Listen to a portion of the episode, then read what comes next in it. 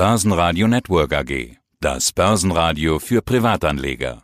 Der Wikifolio Channel. Handelsideen und Strategien von Wikifolio Tradern. Mein Name ist Dick Alterhaus. Ich bin bei Wikifolio unter dem Synonym TechGuru unterwegs seit 2017.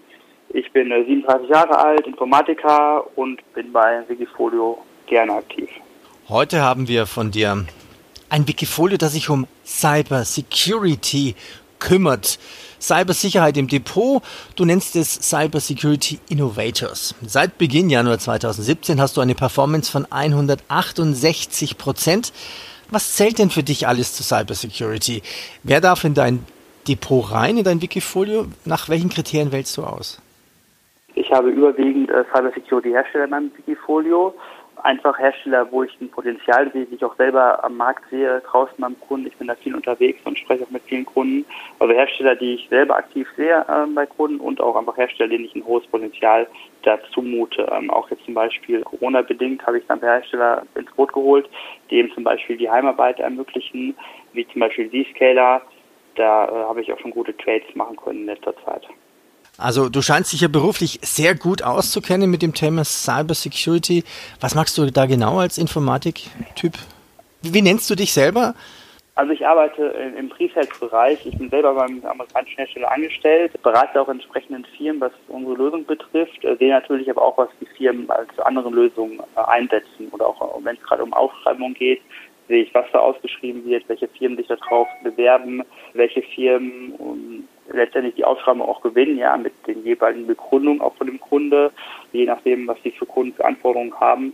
Da sehe ich schon, kann ich schon Trends abschätzen. Ich sehe, was da am Markt passiert und kann auch dann auch wirklich dann auch, ja, vielleicht einen Blick in die Zukunft wagen. Natürlich immer sehr riskant, was dann die Werte betrifft, wie die sich entwickeln könnten in der Zukunft. Und das versuche ich auch in meinem Handeln hier zu berücksichtigen bei Portfolio.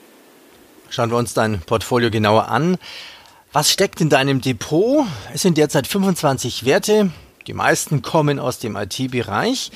Können wir mal ein paar auflisten? Also die bekanntesten sind sowas wie Cisco, eine Amazon ist dabei, eine Microsoft ist dabei, eine Checkpoint ist dabei, Secunet Security. Es sind aber auch Firmen dabei, die nicht unbedingt allen bekannt sind. Aktiennamen. Was sind denn deine zwei bis drei Lieblingsaktien derzeit? Genau, also erstmal die, die Firmen, die du gerade genannt hast, die sind vor kurzem erst dazugekommen. Wirklich auch durch die Corona-Krise habe ich das versucht, besser zu streuen, das Portfolio. Weil gerade Amazon ist natürlich jetzt kein klassischer Security-Hersteller. Das machen sie jetzt auch mit in der Cloud zum Beispiel, in der AWS-Cloud, die halt auch am Markt sehr wichtig ist. Aber natürlich ist deren Kerngeschäft ein anderes äh, Kerngeschäft. Genauso wie Microsoft auch, äh, bekannt von äh, Windows und Office-Produkten natürlich. Die haben auch was im, im Security-Bereich, aber deren Kerngeschäft ist, sage ich mal, auch nicht äh, Security. Deswegen sind die auch als neuerdings jetzt mit im Portfolio, einfach um das besser zu streuen. Also mein Fokus war oder ist auch nach wie vor auf richtige Cybersecurity-Hersteller, ja, wie zum Beispiel Fortinet. Die sind hier sehr etabliert am Markt, auch in Deutschland. Palo Alto, sicherlich ein alter Riese. Die haben ein sehr breites Produktportfolio, sind auch schon lange bei mir im Digifolio mit drin. Ich habe eine Z-Scaler mit dabei. Ich habe neuerdings wieder eine FireEye mit aufgenommen. Äh, die waren ja vor ein paar Jahren mal richtig, äh, ja, richtig stark. Äh, dann wo das ging der Kurs auf jeden Fall wieder runter von FireEye. Jetzt war da so ein, glaube ich, zumindest ein Tiefpunkt erreicht, dass ich da wieder eingestiegen, eingestiegen bin. Sind denn Cyber-Aktien jetzt nach Corona noch mehr gefragt? Also quasi die Corona-Gewinne? Ich glaube schon, ja. Also vor allen Dingen die Hersteller, die auch nicht nur, also neben Sicherheit auch eine Verfügbarkeit bieten. Ja. Also Sicherheit und Verfügbarkeit ist ja immer, äh, ja, schließt sich ja oftmals das gegenseitig aus, muss natürlich aber nicht so sein, äh, beziehungsweise geht die Sicherheit auch immer ein bisschen auf die Benutzerfreundlichkeit. Ja, wir kennen das ja alle vom Online-Banking. Wenn man sich da noch mit dem Handy authentifizieren muss, ist es natürlich nicht unbedingt so benutzerfreundlich, wie es früher mal war, aber dafür eben ein bisschen sicherer. Also das ist immer halt immer der schmale Grat, sage ich mal. Und da gibt es ein paar Hersteller, die eben beides gut können, ja, die halt einmal die Verfügbarkeit bieten können und das auch sehr sicher und das sind, denke ich mal, schon dann die, auch die Krisengewinner jetzt, gerade darum, wo es darum geht, dass viele Leute von zu Hause aus arbeiten oder vom Homeoffice arbeiten, äh, nicht mehr vom Büro aus. Und klassischerweise die Security natürlich daheim nicht so, äh, ja, nicht so ausgeprägt ist und nicht so sicher ist wie die in der, in der Firma am Standort. Und deswegen sind halt Firmen, die das ermöglichen, die da Produkte haben, auf jeden Fall auch Profiteure der Corona-Krise.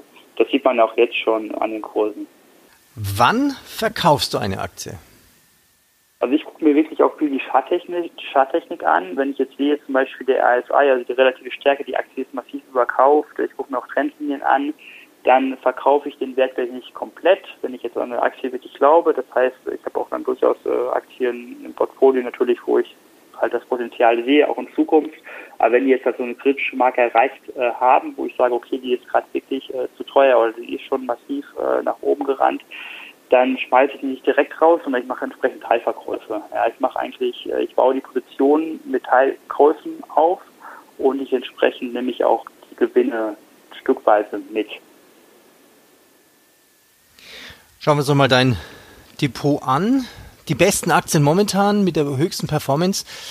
Was machen die? Extreme Networks. Was ist das für eine Firma? Weil ich eine relativ alte Hase, die machen Router Switches am Markt, die habe ich jetzt wieder mit raus aufgenommen vor kurzem, weil die Aktie einfach sehr günstig war, auch ein Chart ist nicht gesehen mit einer relativ kleinen Position. Die sind aber tatsächlich auch gut gelaufen in letzter Zeit, da habe ich auch schon Gewinnmitnahmen gemacht. Ja, sicherlich ein, äh, ein spannender Wert gewesen, einfach weil die Aktie so, so ja, charttechnisch günstig war. Ist wie gesagt ein alter Hase. Ich habe doch da wirklich spannendere Werte drin, äh, wie zum Beispiel Zscaler die sind auch massiv gut gelaufen in den letzten äh, 30 Tagen. Das ist auch eine 10% Position im Portfolio. Also C-Scale äh, Incorporated, die machen Websicherheit, Firewalls, Sandboxen.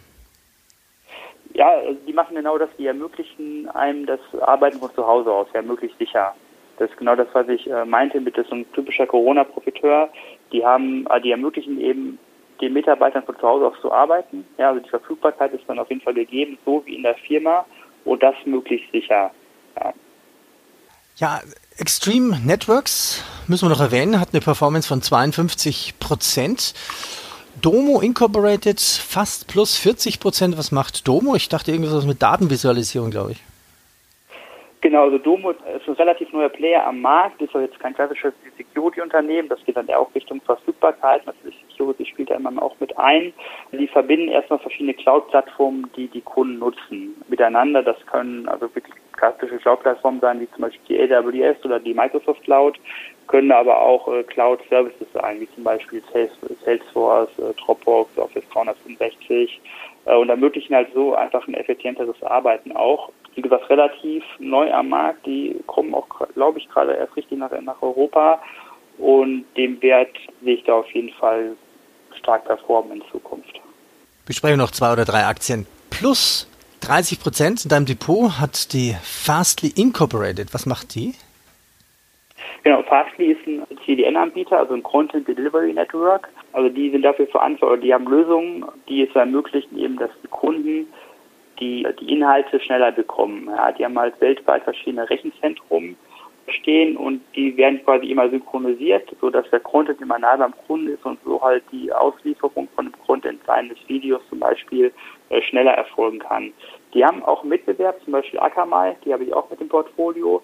Akamai ist, sage ich mal, so der Platzhirsch, der schon äh, Jahr, jahrelang das macht. Äh, Fastly ist, sage ich mal, jetzt das junge dynamische Unternehmen, was relativ neu am Markt ist, das halt nochmal ja, eine andere Technologie hat, die da quasi noch mal ein bisschen aufkommen am Markt. Und die Aktie hat da auch wirklich gut äh, performt in letzter Zeit. Auch 30 Prozent plus hat F5 Networks. Was machen die? Genau, also F5 Networks, die machen unter anderem auch Load Balancer, Web Application Sicherheit. Also die haben ein relativ breites Produktportfolio tatsächlich aber äh, überwiegend, ich habe jetzt überwiegend mit dem Portfolio wegen, während deren, deren Load-Balancern, die haben halt wirklich viel, was auch Richtung Verfügbarkeit und Skalierung betrifft, haben die viele Produkte am Markt. Da sehe ich die auch oft beim Kunden F5 und deswegen habe ich die mit hier reingenommen. Dann lass uns noch CyberArk besprechen. Was machen die? Security-Anbieter für Finanzdienstleister, Energie, Einzelhandel.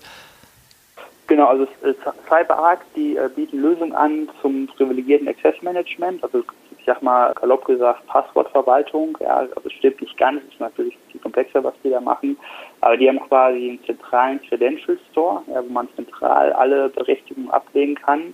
Und dann, wenn eine andere Lösung auf diese Berechtigung drauf zugreifen möchten oder auch, auch das einfach müssen, können die es über CyberArk entsprechend sicher machen.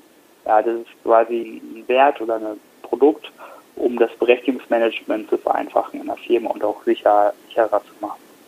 Wenn du jetzt über alle Cyberbranchen gehst, Tätigkeiten, was hat momentan das stärkste Wachstum in der Cybersecurity?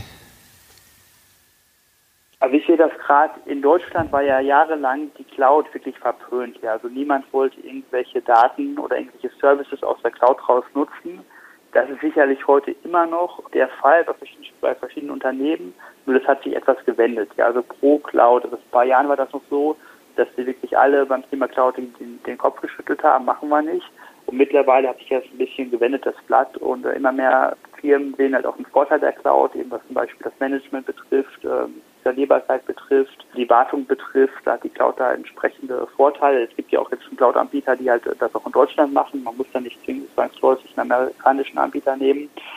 Und ich denke, alle Firmen, die sich jetzt in diesem Bereich Cloud Security oder auch äh, ja, generell Cloud ähm, da Produkte am Markt haben, die werden meiner Meinung nach in Zukunft da gut, gut performen, ja, weil das Thema halt richtig Fahrt aufnimmt.